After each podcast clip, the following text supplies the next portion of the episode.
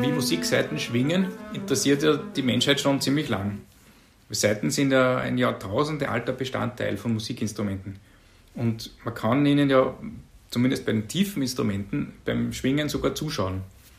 Also wenn man so eine Kontrabass-H-Seite anzupft, dann schwingt die so langsam, dass man glaubt, man sieht, wie sie schwingt. Man sieht so einen Schwingungsbauch dabei. Die Naturwissenschaft die ist immer recht neugierig und äh, auch da ist es so, dass man sich mit der Frage der Seitenschwingung und vor allem mit der Seitenspannkraft intensiv auseinandergesetzt hat. Es ist einmal so, das kann ich schon verraten, die Seite schwingt nicht so, wie man glaubt. Aber zuerst schauen wir mal, wie das mit der Seitenlänge, mit der schwingenden Seitenlänge, mit dem Ton, dem Stimmton und mit der Seitenspannkraft eigentlich zusammenhängt. Und da haben sich im 17. Jahrhundert schon der Mersenne, dann im frühen 18. Jahrhundert der Brooke Taylor und Mitte des 18. Jahrhunderts der Jean-Baptiste Laurent de Lambert, Leonhard Euler und der Daniel Bernoulli damit beschäftigt und die haben versucht, eine Gleichung zu finden, mit der man das berechnen kann. Das war ziemlich schwierig und man musste da sogar neue mathematische Methoden entwickeln. Also in der Schule vielleicht ist die Taylor-Reihe noch ein Begriff, die entstammt eigentlich aus einer Näherungsrechnung aufgrund dieser Frage, wie denn die Seite, Seitenspannung zu berechnen wäre.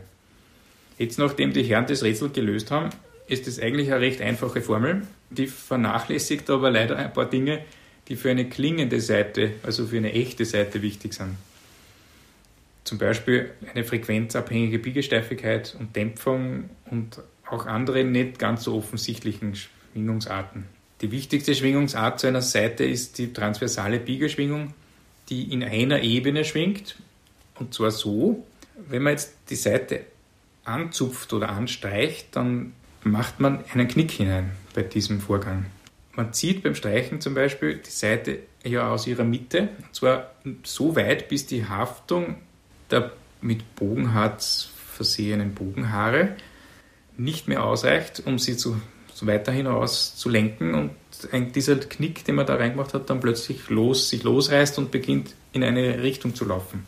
Laufen heißt, er läuft wirklich zwischen diesen zwei scheinbar festen Einspannungsenden am Steg und am Obersattel hin und her, wird dort reflektiert, gibt aber dabei auch Energie ins Instrument ab.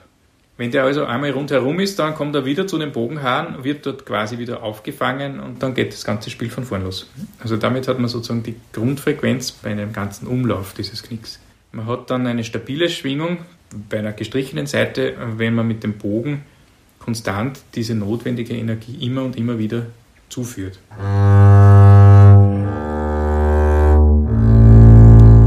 Rieger, Direktor der Seitenentwicklung bei Thomastik Infeld. Was also so ausschaut wie so ein Schwingungsbauch, ist dann die sogenannte Einhüllende von diesem Knick. Der läuft einfach viel zu schnell herum, dass man ihn wirklich sehen könnte.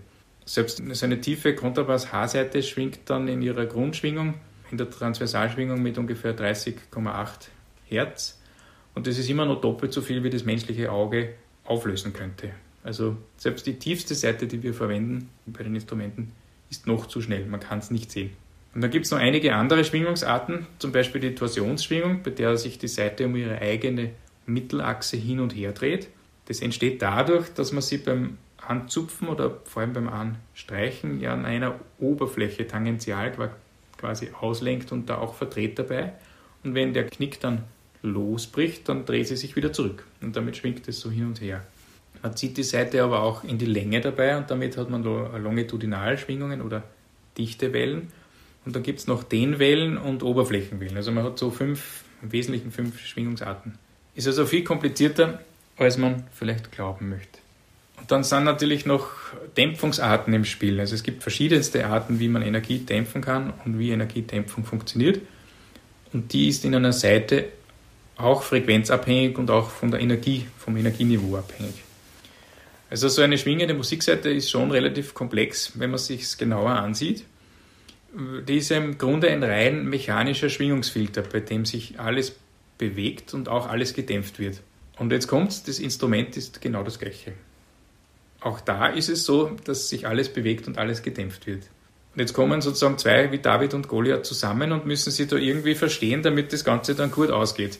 Also die relativ leichte Seite, das ist jetzt so die Frage, wie kann es sein, dass eine so leichte, dünne, kleine, feine Seite ein großes Instrument so stark beeinflussen kann. Das ist ganz einfach, weil das Instrument nämlich zwar viel schwerer ist, aber auch sehr beweglich ist und wirkt damit wie ein mechanischer Verstärker. Beim Instrument ist dann egal, ob das jetzt eine kleine Geige oder ein Kontrabass ist, ein großes Streichinstrument, da gibt es nämlich keine einzige feste Einspannung. Also diese Einspannung, die man in der Theorie rechnet, die ist eben elastisch. Also eben mehr oder weniger elastisch. Und genau darin unterscheiden sich die Instrumente so extrem. Je nachdem, also wie jetzt so ein Instrument genau geometrisch gebaut ist, wie dick da Holzstärken sind, wie weich oder fest, wie schwer oder leicht die Hölzer sind, wo welche Massen in welchen Winkeln dann wirken. In all diesen Details sind die Instrumente ganz unterschiedlich, auch wenn sie jetzt im ersten Blick ganz, ganz ähnlich ausschauen. Und darum braucht man für Instrumente eben für das eine mehr oder für das andere weniger Seitenspannkraft und eben auch eine ganz andere Grundklangfarbe einer Beseitigung. Und die soll sich dann mit dem Instrument optimal ergänzen. Bernhard Rieger ist Direktor der Seitenentwicklung bei Thomastik Infeld. Wir suchen also im Zusammenspiel von Instrument und Seiten ein Optimum, wo man ein sicheres und verlässliches, also vorhersagbares oder vorherspürbares Spielgefühl mit einer maximalen oder bestmöglichen Tragfähigkeit kombiniert und gleichzeitig einen größtmöglichen Reichtum an Klangfarben ausschöpfen kann. Und dazu braucht es eben ein ganz fein differenziertes Angebot verschiedener Seiten.